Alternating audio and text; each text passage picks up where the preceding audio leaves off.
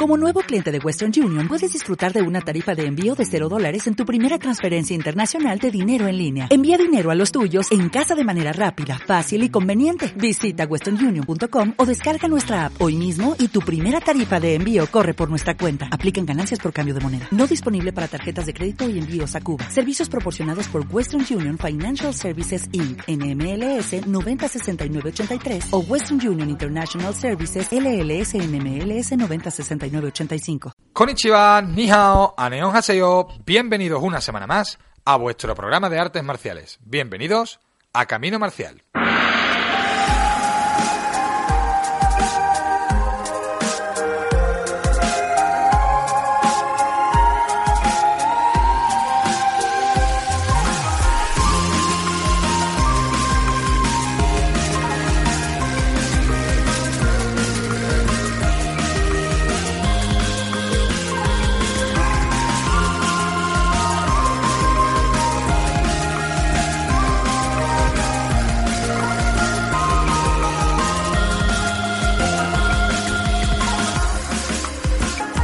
Muy buenas noches, aquí estamos un martes más con vosotros, Juan Antonio García, eh, Antonio Camacho el que os habla y Alonso Cano los mandos técnicos.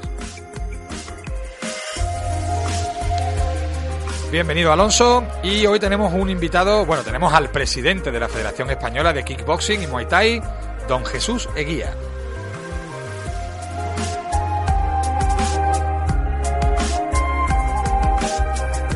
También hablaremos de fascias y tendones con Juan Lucadenas. Y en tertulia vamos a comentar los aspectos relacionados del yin y el yang con las artes marciales.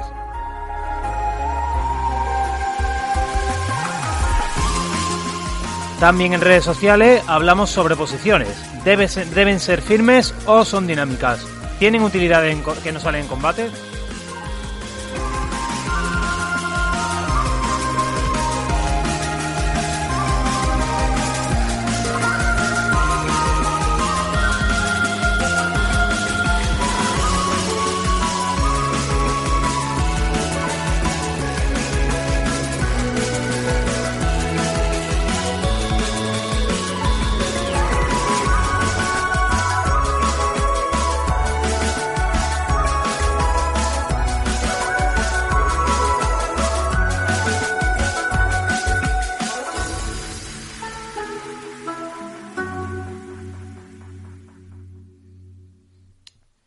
Ya sabéis cómo podéis escucharnos. Estamos los martes a las 10 de la noche en el 96.8 de la FM en Radio Betis y también los miércoles en redifusión.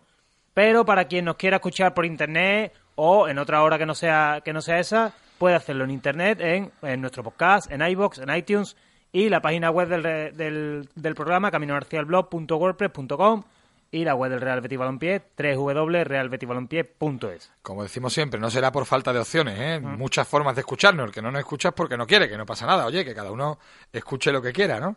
Eh, muchas actividades, muchos eventos, muchos cursos teníamos el fin de semana pasado.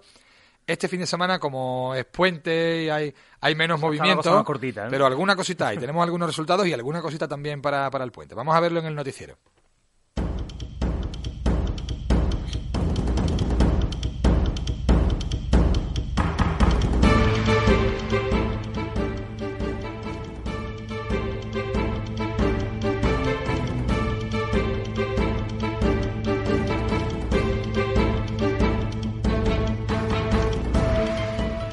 Estos días se están disputando en Marinador diferentes competiciones nacionales y europeas de taekwondo, tanto individuales como por clubes de combate y punse. En definitiva, cinco campeonatos distintos de Europa y cuatro nacionales en 11 días de competición, en la que sin duda en estos momentos la capital mundial es la capital del mundial de, taekwondo. Mucha suerte a todos. Vaya por Dios. Atascando, Antonio, te está atascando. Este fin de semana se celebraba también eh, la final de la Liga Nacional de Karate en Guadalajara, con participación sevillana y con grandes éxitos para clubes como Sotoyama, que ha obtenido tres oros y tres platas, y On Sport, que ha conseguido cinco oros. Curiosamente, tenía en las finales cuatro, Cuatro competidores. competidores. ¿eh? Tiene cinco oros con cuatro competidores. Una muestra del excelente nivel de- del karate deportivo sevillano. Eh, nuestra más sincera enhorabuena por el magnífico trabajo que hacéis. Respecto a los cursos, el maestro de Aikido, eh, Endo, octavo dan de Aikikai, impartirá un seminario en la ciudad deportiva de la Diputación de Granada en Armilla. Podéis informaros en el teléfono 958 24 74 38. Y nos congratulamos también de que la producción documental Las huellas del samurái esté entre los candidatos a los premios Goya. Es una cinta que narra los orígenes de la relación entre España y Japón, con el viaje del samurái Hasekura y su séquito, que bueno, estuvieron, se establecieron en, Corea del Río, del Río, aquí en Sevilla, eh, y que eso propició el apellido Japón tan característico ¿no? de esta población. Pues felicidades a todos los participantes en esta bonita iniciativa y suerte en el reparto de premios. Llega Manga Fest a Sevilla desde el viernes hasta el domingo con toda la cultura asiática, videojuegos, manga, manga otaku, eh, será en el Palacio de Congreso y los amantes de la cultura oriental os va, os va a encantar. Así que no lo perdáis. Y noticia de última hora, vuestras compras navideñas mejor en Deportes Maral. Por la atención, por la calidad, por el precio y porque llevan 30 años suministrando en Sevilla el mejor material para la práctica de las artes marciales y los deportes de contacto. Os lo recomendamos. Eh, seguro que vais a comprarle algo a algún compañero o al maestro. Por cierto, tomad nota, alumnos, ¿eh? que hay que... Está bien regalarle alguna cosita al maestro por Navidad, ¿eh? o algún familiar. Eh, pues allí tenéis a Aitana y Adriano esperando para asesoraros, para ayudaros a elegir. Podéis echar un vistazo en www.maral.com perdón, www.deportesmaral.com para buscar ideas. Por cierto que nosotros también tenemos un regalito para vosotros, pero os lo vamos a contar luego. Sí, señor. Luego os contamos lo que, lo que tenemos para vosotros por Navidad y quién lo tiene, ¿eh? y nos va a explicar además exactamente lo que es, pero antes vamos a iniciar esta andadura con nuestro invitado de hoy, Jesús Eguía, presidente de la Federación Española de Taekwondo en Muay Thai. Presidente, muy buenas noches. Hola, buenas noches. Mira, es de kickboxing y Muay Thai. ¿Y yo qué he dicho? Taekwondo. Ah, uh, pues se me ha ido, se me ha ido. Se, ha ido, se te ha ido al deporte olímpico. Sí, sí, sí, no sé por qué se me ha ido. Hemos estado hablando de, de, los campeonatos de taekwondo y tal. Sí, sí, sí, Federación Española de Kickboxing y Muay Thai. Normal, claro que sí. Normal. Presidente, muchas gracias por atendernos. Nada, a vosotros, a vosotros. Bueno, podemos hablar de muchas cosas, pero vamos a empezar por situarnos. Eh, es una pregunta que hacemos habitualmente cuando tratamos deportes de, de contacto. Maestro, ¿el kickboxing es un arte marcial o un deporte de contacto? ¿Cómo lo definimos? Para mí es un arte marcial. Pero entiendo que sea más popular la versión deportiva que como deporte de contacto. Pero hay que tener en cuenta que la, la competición, si no fuera por la competición, a lo mejor las artes marciales que hoy conocemos no existirían. Porque tanto el, judo, que es el, que lo inicia siendo olímpico, que es el que crea el sistema de grados actual y el desarrollo que hay actual de artes marciales, si no fuera porque hubiera habido esa competición que llegó al olimpismo, pues a lo mejor en un mundo moderno de, pistolas, armas y aviones, pues las artes marciales se entrenarían en pequeños doyos en el que se entrenarían estilos antiguos y no hubieran tenido el desarrollo actual. Hombre, el judo, más Bruce Lee, más Jean-Claude Van Damme, evidentemente. Bruce Lee lo encontramos, lo encontramos en todos los programas. Casi todos los maestros nos dicen que se iniciaron en las artes marciales viendo a Bruce Lee, por las películas de Bruce Lee. O sea, Bruce Lee hizo muchísimo por las artes marciales. Totalmente, totalmente. Totalmente. Por, el Muay Thai no le pregunto, entiendo que es un arte marcial también. Hombre, el Muay Thai tiene cerca de 2.000 años de antigüedad. Lo que pasa es que vuelve a ser igual. Si el Muay Thai no tuviera la, la parte competitiva, pues a lo mejor tampoco se conocería. O sea, el desarrollo verdaderamente está por la competición. Visto del punto de competición, es un deporte de combate, pero también lo es el taekwondo, como con la, la gracieja esta que te has confundido antes, y también lo es el karate. De hecho, el, el taekwondo tiene reglamento que el reglamento de los niños en taekwondo y el reglamento de los niños en Muay Thai es muy similar, con las mismas protecciones, lo único que en Muay Thai puede pegar las piernas. Sí, si la gente lo que ve, si la gente lo que ve es la faceta deportiva, pues lo considera un deporte, evidentemente. Si viera a lo mejor lo que se hace día a día, ¿no? Pues se, llevaría una sorpresa, ¿no? Claro, mira, nosotros ahora uno de los desarrollos que tenemos, si no te importa que te, lo diga, es la aplicación precisamente del kickboxing como arte marcial. Es decir, todas las artes ahora mismo hay muchos sistemas vamos a poner, por ejemplo, los, israelitas, un poquito como, como punta de lanza, que, que, están, que basan toda su parte de percusión, de golpeo, en el boxeo, en el kickboxing y en el muay thai. Entonces nosotros, eh, ha habido un momento que hemos dicho, bueno, a ver, si aquí toda la gente enseña defensa personal y el 50%, el 60 o el 70% de su bagaje y de sus clases es aprender a tirar un directo derecha, crochet izquierda, low kick, rodilla, codo, pues entonces vamos a hacerlo al revés. Desde los deportes de contacto vamos a enseñar cómo defenderse en la calle, que tampoco tiene nada que ver, porque cuando tienes un problema en la calle no lleva guantes, no hay árbitro, como pasa también en cualquier tipo de deporte. Por eso para mí ya te digo, la aplicación del kickboxing es la aplicación más moderna que existe eh, en cuanto a, trabajo de, golpeo. Y además, si hablamos como arte marcial, hay que pensar que la lucha y el pancration y el boxeo y el pugilato en las Olimpiadas griegas, ¿vale? Hay constancia 2.500 años antes de que se creara el templo de Shaolin. Entonces, si hablamos de, de antigüedad para ver si es arte marcial o no, ahí están los precursores de los deportes de contacto y, de las MMA. Ha hecho, ha hecho una apología, una, una defensa del kickboxing como arte marcial eh, bastante con bastantes argumentos, ¿eh? Yo creo que sí. Además, fíjate, yo hablando así con alguien decía, sí, pero esto el kickboxing y el boxeo, esto no tienen filosofía. Hombre, tú sabes que la palabra, la palabra academia sale de los lugares donde se, donde se entrenaba el boxeo, la lucha y el pancration. y, y, parte de, de la gente que era practicantes y entrenadores, pues ahí tenemos grandes peleadores como Aristóteles, como Platón. Entonces, si no hay filosofía ahí, ¿dónde la hay? Yo siempre digo, maestro, que, cuando dos personas se meten en un ring y se pegan y salen bien después, quiero decir, mm, mm, no hay un odio aférrimo y no hay, es porque tiene que haber unos valores y una filosofía, si no, casi todos los combates acabarían muy mal, muy mal. ¿eh? Exactamente, exactamente. Luego la competición puede ser más dura o menos dura, entendiendo que yo verdaderamente si alguien me dice, yo quiero hacer deporte por salud, no le digo que compita en nada. Claro, claro. Vamos, ni en ciclismo. Sí, sí, sí, estamos de acuerdo.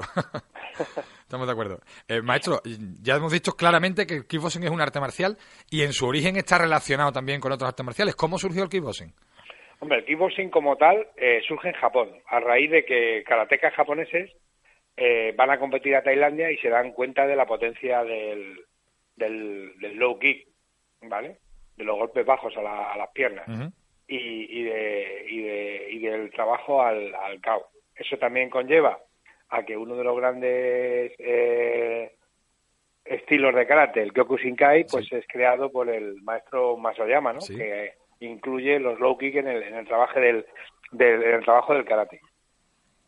Y, y luego, cuando se crea esa, digamos, esa inquietud, pues entonces alguien en, en Japón, un promotor, ya, ya ve la, versión, digamos, de deporte de contacto, de deporte espectáculo, y entonces crea combates de karate con guantes de boxeo, en los que se puede golpear también en las piernas.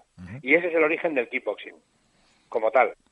Luego eso evoluciona a Estados Unidos sin patadas en las piernas, porque evoluciona directamente de los de los torneos Open de, karate americano, lo he dicho los primeros campeones, los primeros campeones, Bill Wallace, eh, Joe Louis, esa gente eh, evoluciona precisamente de esos campeonatos Open profesionales. Long Beach y estos, estos torneos. Exactamente, los grandes torneos de Long Beach, donde se dio a conocer al mundo Bruce Lee.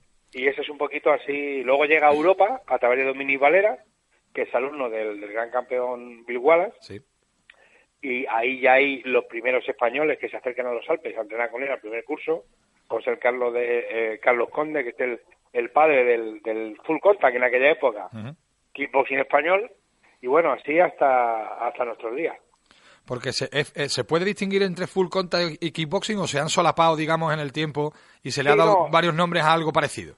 No, ahora, a ver, durante un tiempo estaba el full contact, como sea americano, el kickboxing, la, eh, el sistema oriental, que es lo que se denomina K1, que es el puramente japonés. Y entonces al final luego ya ha derivado todo en que todo es kickboxing y el resto son pruebas de kickboxing. Es decir, en los campeonatos del mundo de kickboxing de la federación en la que está incluida la Federación Española, que se llama WACO, World Association of Kickboxing Organization, que está reconocida por el Comité Olímpico, que por cierto ya es eh, está reconocida ya en el máximo grado del olimpismo, o sea, ya está, digamos, en el punto de salida de que si eh, en algún momento alguna de las ciudades olímpicas solicitara que hubiera kickboxing, ya podría ser deporte olímpico. O sea, no están los Juegos de Verano, por así decirlo, pero es olímpico. Está a las puertas está a las puertas. va a ser muy difícil, pero bueno, ahí está. Y el Muay Thai también. Entonces, eh, me he perdido. Nada, la, he ido a los Juegos Olímpicos. Las modalidades que se practican hoy día. Entonces, las modalidades, las modalidades son eh, las, que, las que son de ring, en las que no hay contacto, ¿vale? Que son el, el point fighting, que es al punto, un combate muy parecido al de al del karate, ¿vale? Más, más, más, un poquito más dinámico. El light contact, que es sin poder pegar patadas en las piernas, un combate continuado, no se para para marcar el punto. Y después están las modalidades de ring, que son el, el full contact, sin patadas en las piernas, el low kick con patadas en las piernas y el K1 con patadas en las piernas y rodillas, pero con la gran diferencia sobre el, el Muay Thai, de que en el Muay Thai se permite el clinch, el clinch, el trabajo continuo, agarrado, intentando meter, la, eh, golpear con la rodilla. Y en K1 no, ¿no?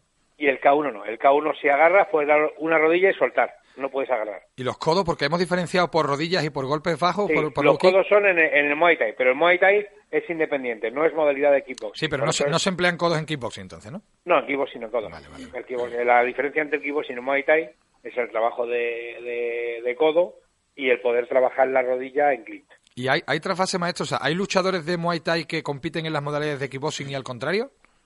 ¿O se especializan en, en, cada modalidad? Hombre, hay especialistas, pero verdaderamente al haber más competiciones de K1, que es un poquito el, estilo en, moda, en España sobre todo, muchos muchos competidores de Muay Thai pelean en K1 también, sí, sí. ¿Y cuáles diría usted que son las técnicas más, más potentes, las más demoledoras o las más espectaculares de, entre el kickboxing y el Muay Thai? Ya los unimos los dos. Bueno, eh, yo pienso que es muy espectacular, aparte de las patadas en salto, pero estoy en poco porque hay que tener una gran una gran calidad técnica y, física y no está al alcance de, todo el mundo. Hay que ser muy bueno. Las rodillas, claro, las rodillas en salto son muy espectaculares, los, el trabajo de, codo, el golpe en giro de puño que se usa en las, en las dos modalidades. verdaderamente los deportes de contacto en el ring son muy, muy espectaculares muy espectaculares. Y eh, hablando de Muay Thai, maestro, creo que se está tratando de, estructurar, o se ha estructurado, de hecho, la, eh, no sé cómo decirlo, el, programa de, trabajo de Muay Thai, un trabajo estándar dentro de la federación. No sé si esto es así y que, cuál es el camino que están siguiendo.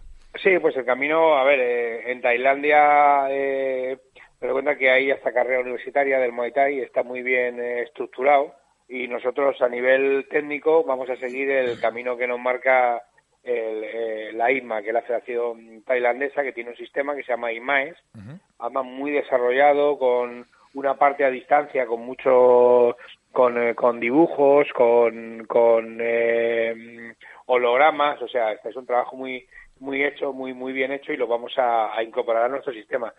Claro, date cuenta, nosotros además hemos hecho una apuesta muy grande por la formación de las nuevas titulaciones, las titulaciones oficiales, las titulaciones que terminan siendo formación profesional de grado superior. Sí, sí, están dentro del sistema educativo, regladas dentro Exactamente, del son, son enseñanzas regladas. El año que viene empezaremos ya el segundo nivel. Este año hemos desarrollado la, por segundo año seguido el, el primer nivel. eh, ya empezamos con el segundo, luego tendremos el tercero y posteriormente solicitaremos ya el acabar con este periodo transitorio y que ya tengamos un técnico superior deportivo en kickboxing y Muay Thai, como lo tiene técnico superior deportivo de baloncesto, de tenis, de fútbol. Sí, porque en las artes marciales el periodo transitorio se está haciendo eterno, no, esto no termina. Sí, no, no, totalmente, totalmente. bueno, la ley se está haciendo eterna, la ley se está haciendo eterna, sí, van a cambiar la ley del deporte, porque desde que se empezó acogimos todos con mucha ilusión el que verdaderamente se, se pida una formación y un, un bagaje antes de dar clase, porque claro, no nos olvidemos de que están los grandes deportes olímpicos, está el fútbol, pero cuando la gente, la mayoría de la gente que hace deporte va a los gimnasios, a los gimnasios o a correr por la calle. Y claro, eh, muchas veces eh, entregamos a niños o a personas mayores o a personas con algún tipo de lesión en manos de un instructor que a lo mejor puede levantar muy bien la pierna o puede tener muy buena técnica, pero que necesita también esa formación en anatomía, en fisiología, eh, eh, en deontología, en didáctica, para ser un buen profesor. Porque estamos hablando de enseñar, Evidentemente. De, de, crear cuerpos de niños. Y esto necesita una formación. Y aparte eso también yo creo que nos da verdaderamente, nos hace ganar ya el respeto de todo el mundo, ¿no? Tenemos que ser, los entrenadores deben ser educadores, aparte de, entrenadores. Luego ya está el entrenador de alto nivel, que se, que se especializa en, en alta competición o, en lo que sea, pero la mayoría de la gente no va a competir, va a pasar el rato a divertirse y aprender algo con lo que alguna vez, si lo necesitara, pues, eh, pueda ser capaz de defenderse. Y, presidente, tenemos que tener gente muy formada. Presidente, usted que está en los, es evidente que la, formación es necesaria y que las titulaciones de, de técnicos son importantes, pero usted que está en los despachos, que al final es donde se mueve esto.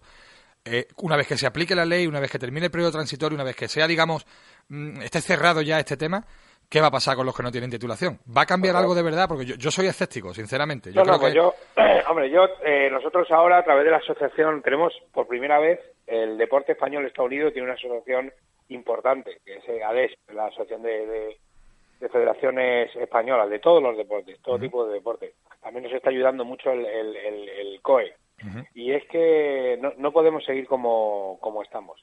Si tomamos a nivel de artes marciales el ejemplo del número uno en artes marciales en Europa y posiblemente en el mundo, que es Francia, en Francia ahora mismo eh, no, no se pueden dar, eh, si tú das titulaciones y haces también eh, competición, tiene que estar regulado por los diplomas de Estado que, que, dicen ellos, que eso lleva ya funcionando en Francia eh, pues eh, a lo mejor 20 años. ¿Cuál es el tema? Que aquí en España tenemos muy buenas leyes, pero hay que aplicarlas. Y aquí hasta ahora no se, no se ha aplicado. Ahora, también te digo una cosa. Tú coges ahora mismo la mayoría de las legislaciones autonómicas, la, la andaluza, que además fue de las primeras y más avanzadas, y ahí obliga a unas titulaciones mínimas, depende eh, sobre qué estás enseñando, sobre qué estás dentro de tu de, de, ejercer tu trabajo. Sí, pero eso, es el papel, presidente, pero luego en la práctica... Hombre, en la práctica es que lo que no podemos hacer es que yo lo que entiendo, entiendo, mira, yo, Andalucía fue el primer día, el primer, la primera autonomía en, en hacer el, el técnico superior completo, ¿vale? Lo que pasa es que luego, por los problemas que había en la española de kickboxing, no se siguió tramitando en el BOE, como si está ahora, que está publicado en el oficial del Estado y todo esto, ¿vale? Entonces, eso fue hace nueve años. Yo, que ya tenía una trayectoria importante y que era en aquel momento seleccionador nacional, yo estudié los tres cursos y me saqué los tres cursos. Porque entiendo que eso es bueno. Es bueno para mi gente, es bueno para quien yo enseñe y es bueno para mí personalmente.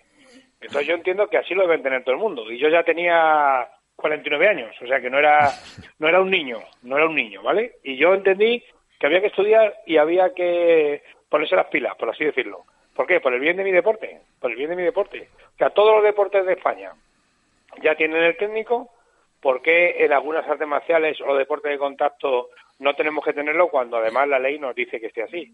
Yo, creo que estamos todos de acuerdo, maestro. Claro, yo lo que, ¿qué es lo que pasa? Que lo que no vamos a hacer tampoco es coger y decir, bueno, pues ahora como hay que tener el certificado de profesionalidad.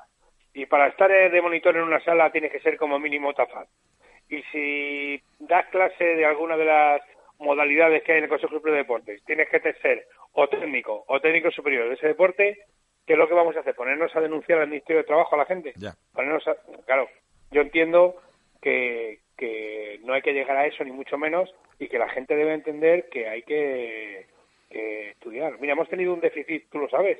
A ver, ¿cuánto ha costado sacarse un grado? Ir a un fin de semana a un curso.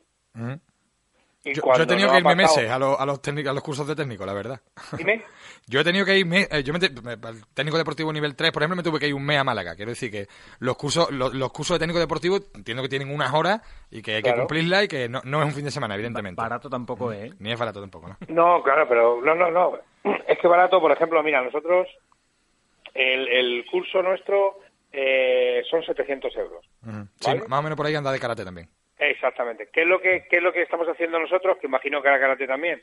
Eh, damos eh, ayudas, descuentos o becas, como se quiera llamar, a los árbitros, a los entrenadores, a los chicos de la selección, a los campeones de España, de forma de que, de que cueste lo, sea lo más asequible posible. De hecho, incluso con algunos tenemos la, la beca completa del, del curso, pero realmente barato no es, pero es que es lo que vale, estamos hablando de, de un título oficial y de un título reglado. Es que cuánta gente no paga 300, 400 o 500 euros un fin de semana para que le den un grado o un título que no reconoce nadie. Sí, sí, sí, no, no, y la mayoría y la, y la mayoría de las veces dado simplemente por ir y pagar el curso, tú lo sabes. Ese es, es el gran es el gran mal que tenemos en nuestro deporte. Estamos de acuerdo, no hay, no hay discusión, creo. Que yo con esto respeto a todos los maestros, a todos los profesores, a todas las asociaciones, a todo el que quiera, pero en la unión y en la formación está que nuestro deporte esté, eh, tenga que ir en el camino en el que tiene que ir para ser verdaderamente reconocido y respetado. Y que sobre todo hay una cosa clara, en los deportes de contacto, al igual que no se nos considera arte marcial, también liga mucho a, no, es que este que es un chulo de discoteca, este es un pegón, no, no, para nada, para nada, esa no es la imagen, la imagen por, por la que tenemos que luchar para este futuro nuestro. Hay que ser mejores y para ser mejor hay que formarse. Bueno, vamos a hacer un, pequeño alto, eh, presidente, porque eh, hoy tenemos Antonio Gana, Antonio y yo ganas de hablar de nuestras técnicas favoritas, o no, no de nuestras técnicas favoritas, sino de técnicas que nos llaman la atención, ¿no, Antonio? Sí, bueno, yo más bien técnicas que me pide el cuerpo, que me, que me llama la atención que me pide el cuerpo.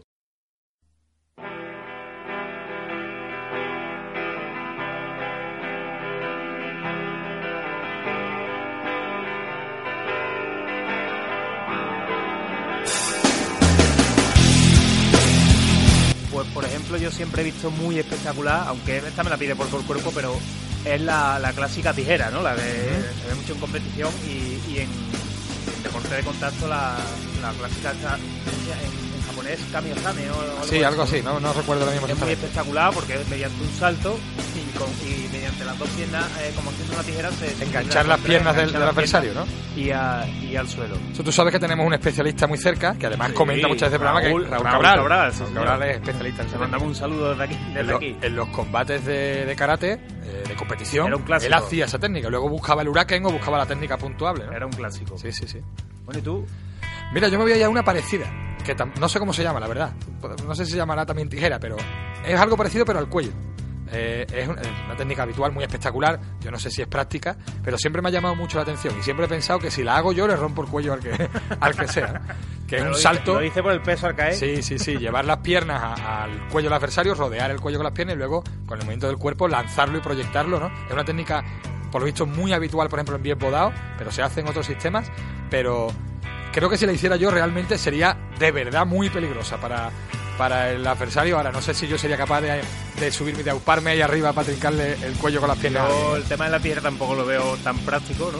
Pero es espectacular. Si me voy a algo más práctico, a mí personalmente me gusta mucho huetear con los codos. ¿vale? Los coditos, meter los coditos me gusta mucho en, la, en, la, en, el karate. Eso es más práctico, ¿eh? Me gusta el tema de los codos, me gusta explorar el tema de los codos. Y luego, bueno, todo un clásico, ¿vale? Yo el que me quedo, que es el clásico más guay, sería la costilla ese también, ese nunca falla. A los codos yo lo que le veo es que se puede golpear con el codo en muchas situaciones diferentes, en muchas posiciones diferentes.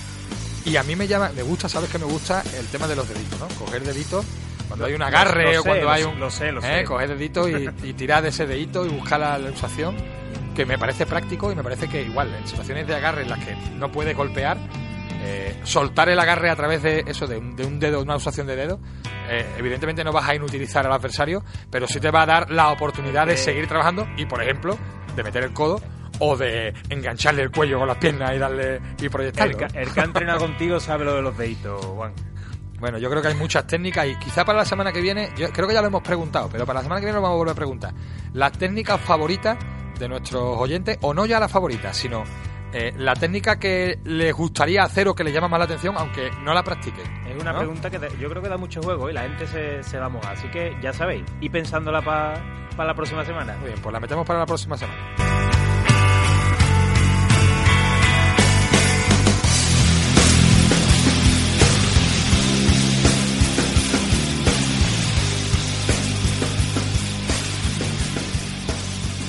Yo quería preguntarle, presidente, en, los programas anteriores hemos, hemos comentado la noticia de bueno el fallecimiento de este chico, este niño en, Tailandia, en, combate.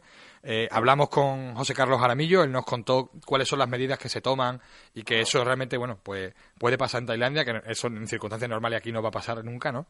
Pero me gustaría saber qué opina de esta, de esta situación y que nos comente también su, su eh, ¿Qué es lo que se hace? En, ¿Qué medidas se toman para que no haya problemas con los deportistas en el ring?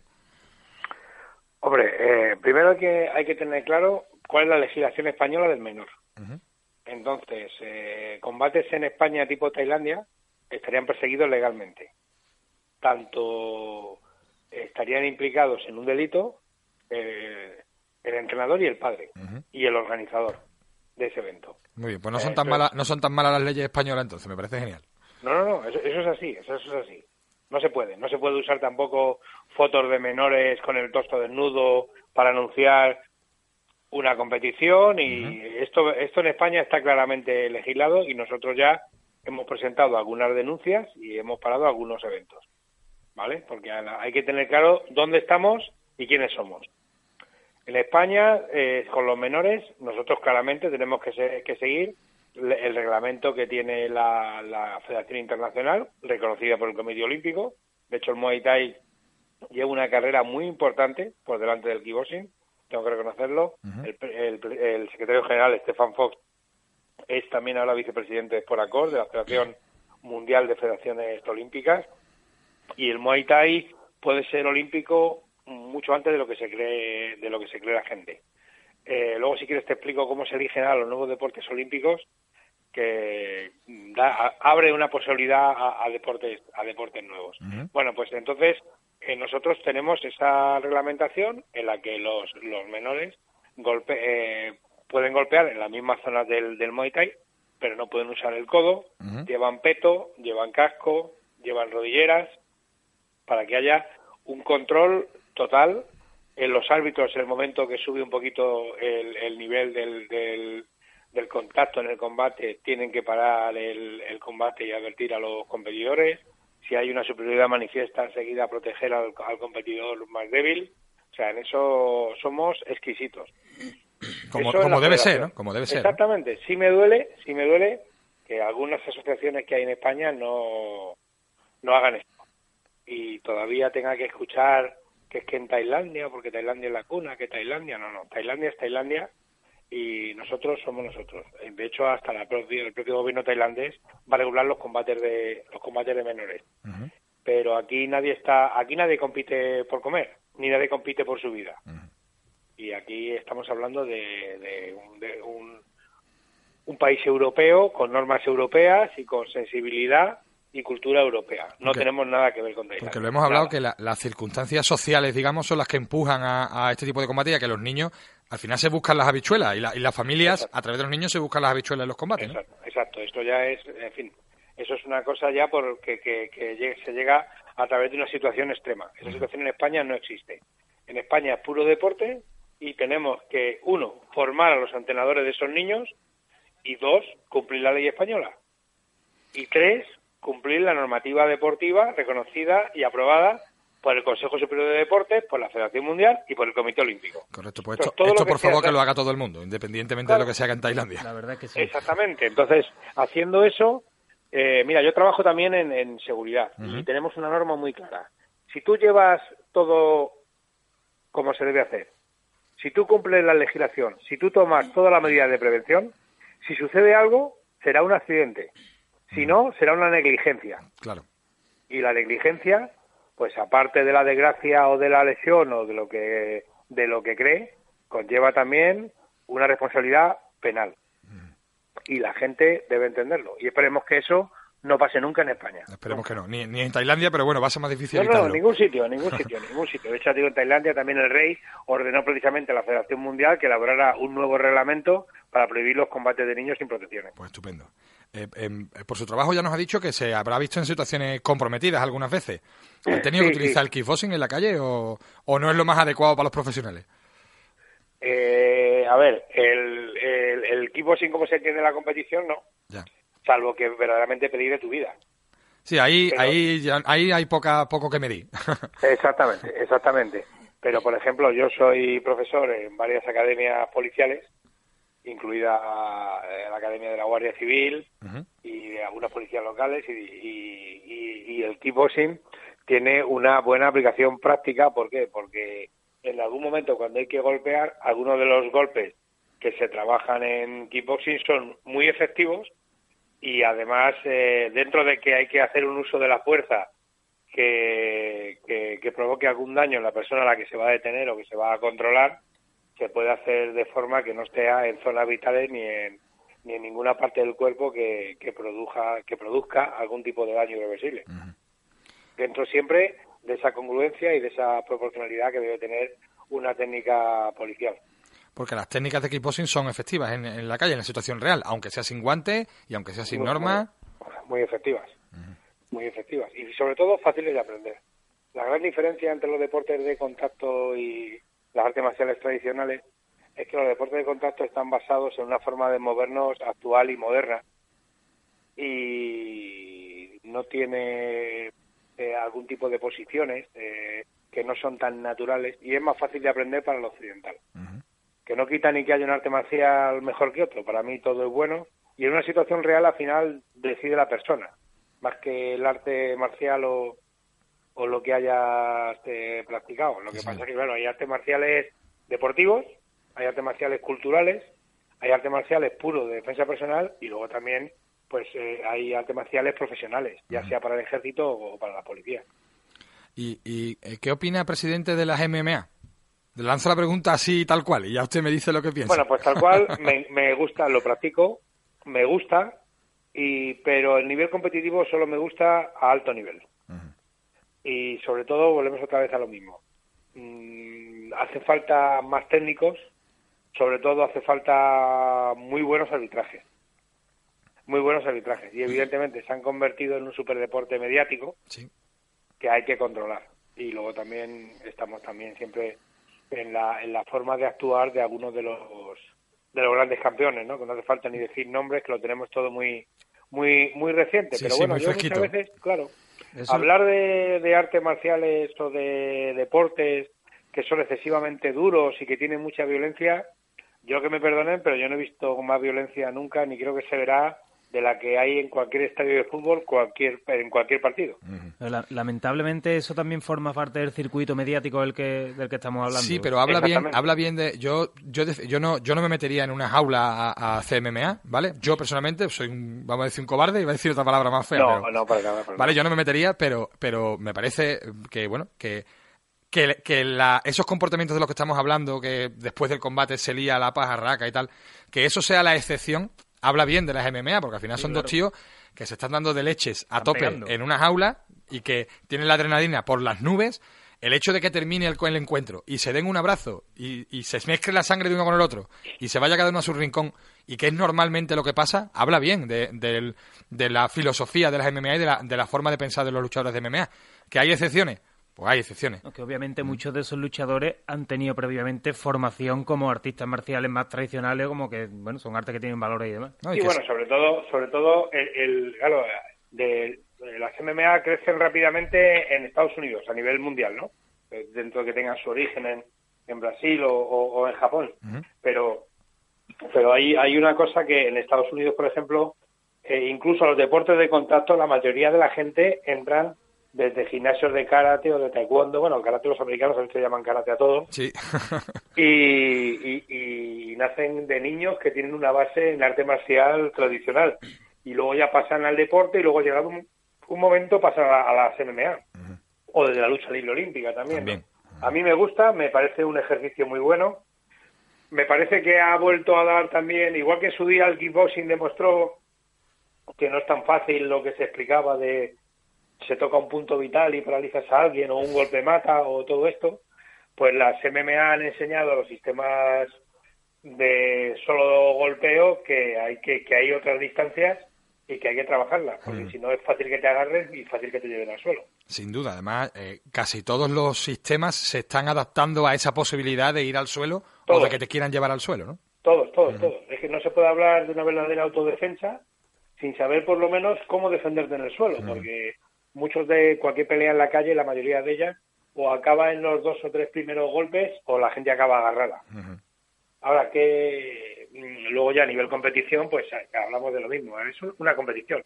Yo pienso que a nivel competición, eh, pues si eres karateca, pues tendrás que competir con reglas de karate y es una modalidad que tú eliges. Si quieres hacer atletismo, pues tienes eh, el reglamento del atletismo y si quieres hacer el MMA, pues son es MMA. Tienes una normativa y son las que tienes que cumplir. O sea, a nivel competición da exactamente igual, pero la verdad es que a nivel práctica, a mí me encanta, vamos. A mí me encanta y ya digo, yo lo practico y me encanta. Lo practica porque no, no pensamos muchas veces que los presidentes de las federaciones son, no sé si decir, bueno, sí, yo creo que sí, políticos, pero no son solo políticos, quiero decir, son practicantes. Y Hombre, a mí me ha tocado meterme aquí porque teníamos una situación muy muy fuerte en la federación con el anterior presidente y bueno, pues me empezó a llamar gente, me empezó a llamar gente y bueno, pues tuve que entrar en la política deportiva. Pero no era en un principio ni mucho menos mi, mi idea. Yo ante todo me considero un, un practicante y una persona que vive las artes marciales 24 horas al día. Entre la corbata y los guantes nos quedamos con los guantes, entonces. Pues, totalmente, me quedo con los guantes, me quedo con el tatami, me quedo con el kimono, me quedo con lo que haga falta. Eso es la, esa satisfacción es increíble. Eh, somos una familia y esos vínculos y esos valores de, disciplina y respeto y compañerismo que tanto hacen falta en la, en la sociedad actual, pues pues es algo que tiene las artes marciales que para mí no tiene ningún deporte. En otros deportes dirán lo mismo, ¿no? Sí. Pero yo creo que incluso siendo eh, las artes marciales deportes individuales, se crea una familia y, un, y una forma de verse y de apoyarse que a lo mejor en deportes colectivos no existe. Hombre, donde hay tortas de por medio, o un enlazo, o acabas a torta a tope, ¿no? Eh, ¿cómo, ¿Cómo empezó usted a practicar eh, eh, artes marciales o deportes de contacto o kickboxing o cómo sí, empezar mira, usted? Yo empecé ya desde, desde niño con eh, judo, con karate, un poco de taekwondo, bueno, más o menos lo que había Ujú. acceso en aquella en aquella época. ¿Hablamos Pero de cuando- finales de los 70 o, o Sí, principios? sí, finales Sí. de los 70. Ujú. No, bueno, finales de los 70 no, prim- eh, Primeros de los primeros 70. de los 70. Eso, sí, sí. Y sí, pues, pues sí, bueno, prácticamente en el 69, 70. Y luego ya a raíz de los 14 años, ¿vale? A los 14 años siempre me había gustado mucho el boxeo, pues a los 14 años, eh, siguiendo con artes marciales, trabajando artes marciales, pues voy a un gimnasio de boxeo, al antiguo gimnasio de boxeo del, del Atlético de, de Madrid, en el que había un entrenador que se llamaba Pedro París, que era un auténtico sabio del boxeo, que, en- que en paz descanse, ¿no? Y ahí, a los 14 años, es mi, mi inicio con los deportes de, de contacto, que luego es la disciplina que más, más he practicado. Cuando en los setenta y tantos, 80, entra el, el full contact, pues empiezo también a, voy a un seminario, empiezo a entrenarlo, y bueno, pues ahí está mi, pues 58 tengo ahora, pues unos cuantos añitos practicando deporte de contacto. Y hoy, vamos, como hemos visto, ha llegado presidente por circunstancias, ¿no? Porque hacía falta un Sí. presidente y parece que usted era eh, eh, un punto de unión, ¿no? De, de las diferentes personalidades Fue de- fui un poquito vínculo de, de unión del deporte y bueno, pues hemos pasado de 1.200 a 17.000 licencias en dos años y medio. Bueno, pues es una barbaridad eso, ¿eh?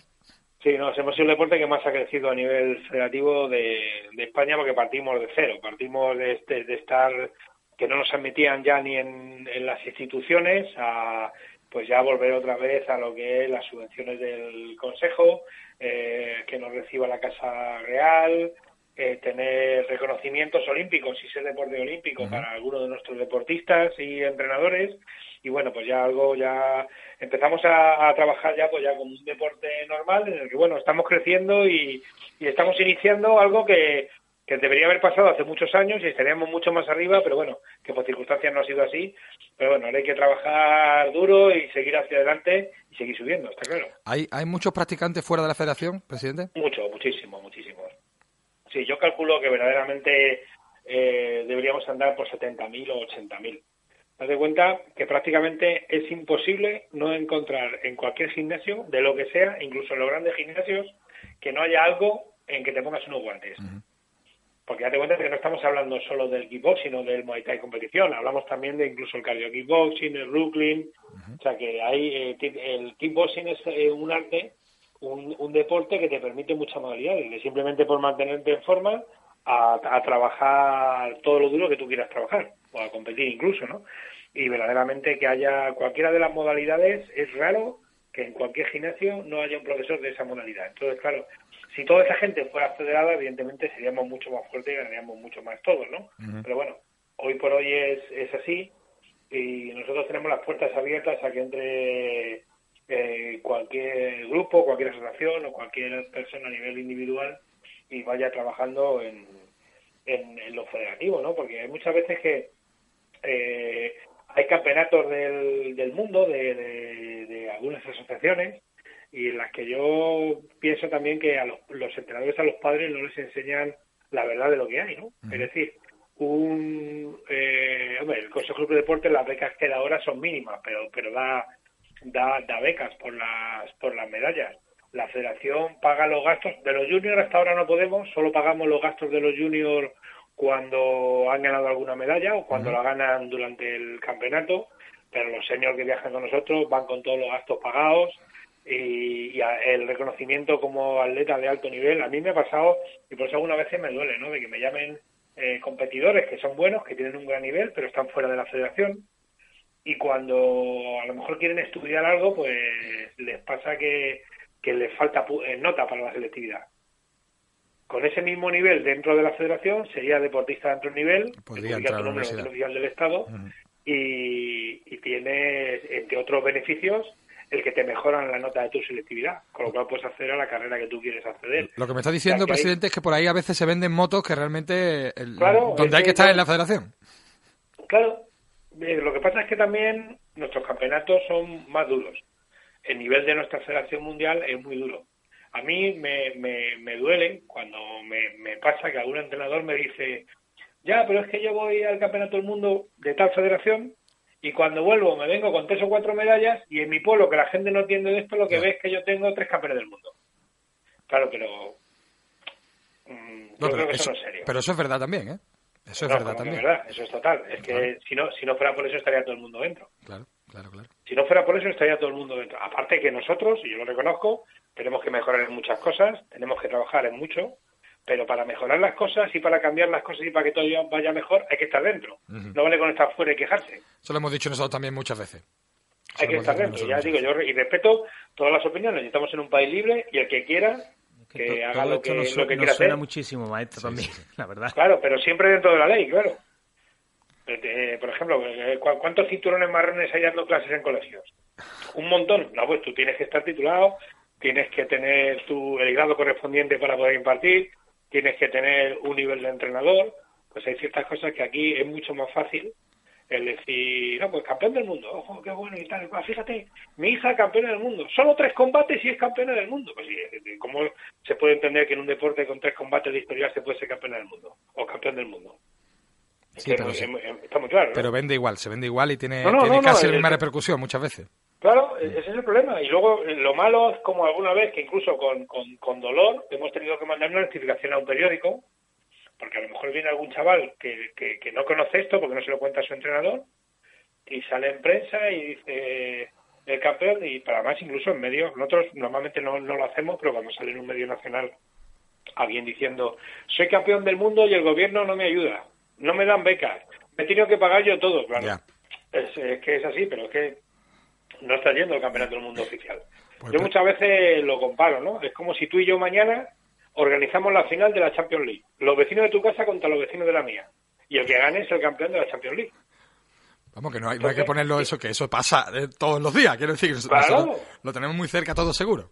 No, no, en cualquier, en cualquier demasiado, pero nosotros más, nosotros más. Ahora, te digo lo mismo, yo admito las críticas y, y todo lo que se quiera decir. Y claro, es un, es un problema también a nivel de la formación de que verdaderamente pienso que el programa de homologaciones que en un principio parecía que iba a haber, luego no existe, no existe, y luego también eh, que hay, por ejemplo, eh, claro, para estos estas titulaciones, tú lo sabes, hay que tener un, un mínimo académico. Nivel académico, sí, señor. Claro, el problema ese nivel académico es que, por ejemplo, hasta el año 2015 sí se podía, pero ahora no. Ahora tienes que tener la ESO. Es decir, la gente que ha hecho de GB, o la gente que en su día, en mi época, hizo bachiller elemental y no tiene bachiller superior, no le sirve para nada. Es decir, la gente dejó de estudiar cuando era la enseñanza obligatoria, que era más normal en mi época que, ahora, y, luego tienen que hacer su curso de madurez. Eso no lo sabía yo. Mm, eso no lo sabía Sí, pues eso es así. Entonces eso, por lo que fuera, lo quitaron. me, parece mal, porque, a ver, hay un fallo gordo. El mínimo de la enseñanza obligatoria. Claro. Vale, que la ESO son eh, dos cursos más, de acuerdo, pero claro, el problema que tenemos nosotros, yo a alguien... ¿Estás dejando colgar a mucha gente? Claro, porque a ver, yo por ejemplo, a ver, yo a ver, no, no tenía ningún problema con el, nivel académico, pero otra gente sí lo tenía, claro, yo si yo a un entrenador de 50, ¿vale? O 60, o 56 años, le digo, sí, mira, pero escúchame, es que para acceder al curso tienes que hacer la prueba de madurez. ¿Tienes que estudiar matemática? Y, tienes que estudiar álgebra. De hecho, nosotros estamos realizando un estudio y lo vamos a, lo vamos a mandar al, Consejo de Deportes y a ver de qué forma se puede incluir en la ley, porque no me parece no me parece algo algo justo. No, no lo es. Sobre todo en titulaciones que se supone que, que van a terminar siendo obligatorias. Algunos de estos lo serán, seguro. Y entonces, claro, yo eh, hay una cosa clara. Si tú estudias algo directamente sobre tu deporte, que además te gusta, que es tu vida, pues no, no te cuesta. A mí no me costó nada sacarme el, el técnico superior, me encantó. Me encantó. Y si tú lo has hecho también, pues exactamente igual te pasaría a ti. Porque bueno, son aplicaciones que le encuentras a tu deporte. Pero claro, el tener que pasar ese nivel académico, hombre, entiendo que haya un mínimo, pero hay que respetar las situaciones anteriores. pues presidente, que lo solucionen, que apueste todo el mundo por la formación. Y muchísimas gracias por atendernos. Enhorabuena por el trabajo que está haciendo y mucho ánimo para seguir haciéndolo al frente. Gracias a vosotros. De la muchísimas gracias a vosotros. Muchas gracias. Fuerte abrazo. vosotros esto no se difundiría. Gracias. Muchas gracias. Fuerte abrazo. A vosotros.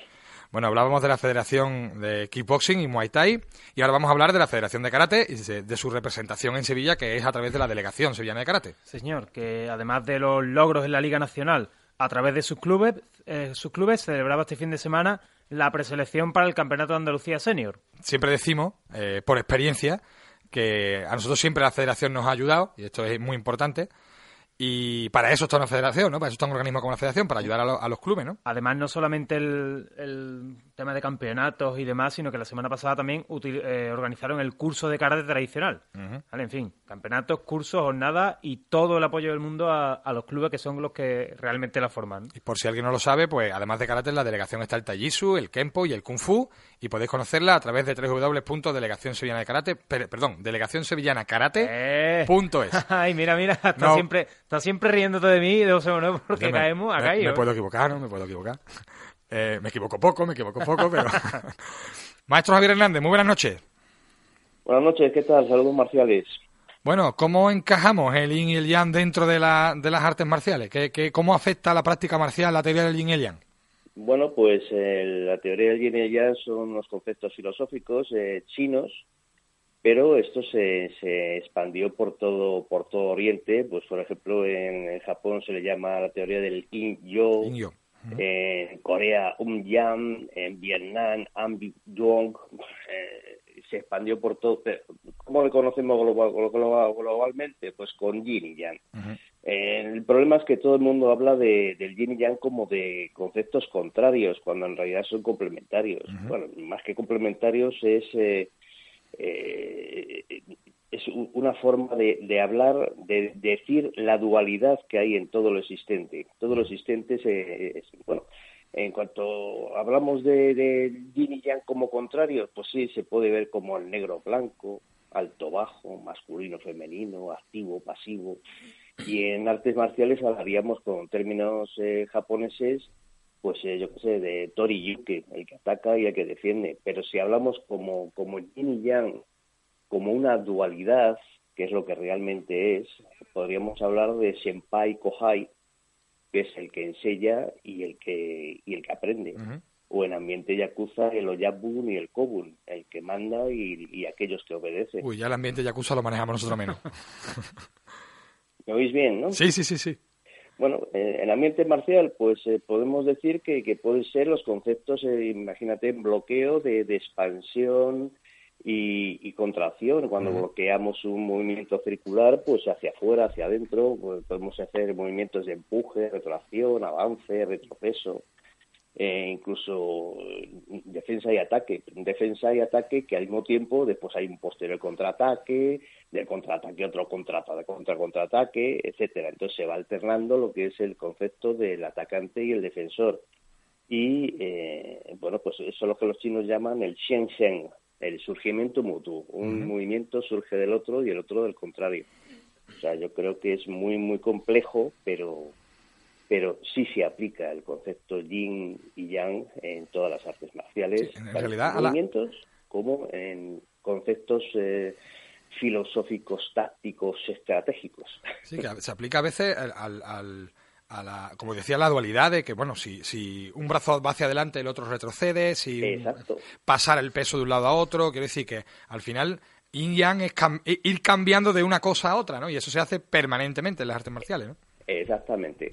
Lo, lo, único que vieron los chinos es que se les quedaba corto lo que era la teoría del yin y el yang. Esto es eh, solamente dos fases, ¿no? Porque entre negro y blanco hay muchas... Muchos grises. muchos grises. Entonces eh, ellos empezaron a, a, elucubrar un poquito, pensar sobre ello, reflexionar sobre ello y fue cuando crearon lo que es el, el concepto del busing, en las cinco fases de la energía, que todo el mundo conoce como los, cinco, elementos ya sabes, el Wotu, Musal, Shui, el fuego, tierra, madera, metal y agua.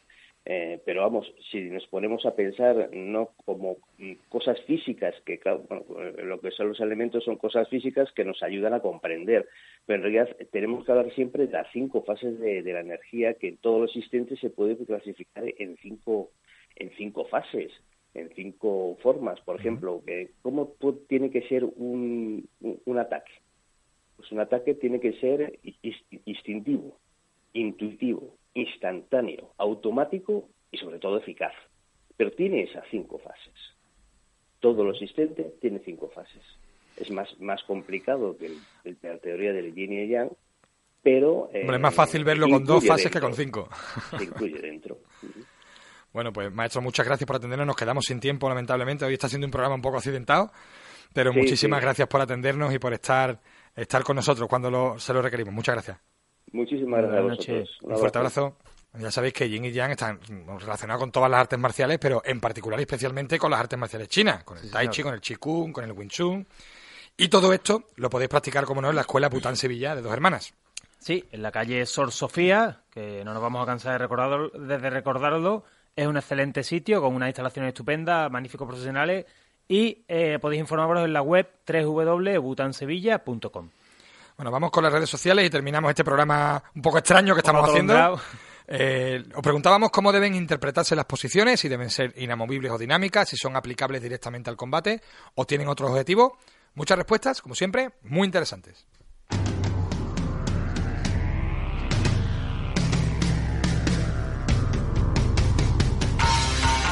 García Andrés dice que las posiciones deben interpretarse como un medio de transmisión, que sirve tanto para mecanizar como para gimnasia, pero que el combate real es diferente.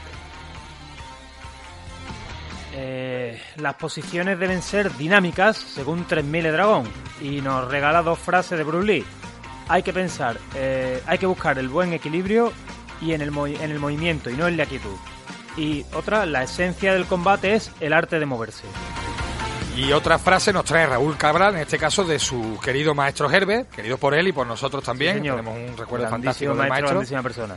Que decía que el karate se hace de cintura para abajo. Y añade que las posiciones, las caderas y los desplazamientos son fundamentales. Que en el Quijón serán más o menos ortodoxas, pero que luego en el combate se adaptarán a las circunstancias. En opinión de Jorge Pachado Dávila, se estudiarán primero estáticas para entender la arquitectura corporal y luego se debe llegar a la estabilidad a través del movimiento.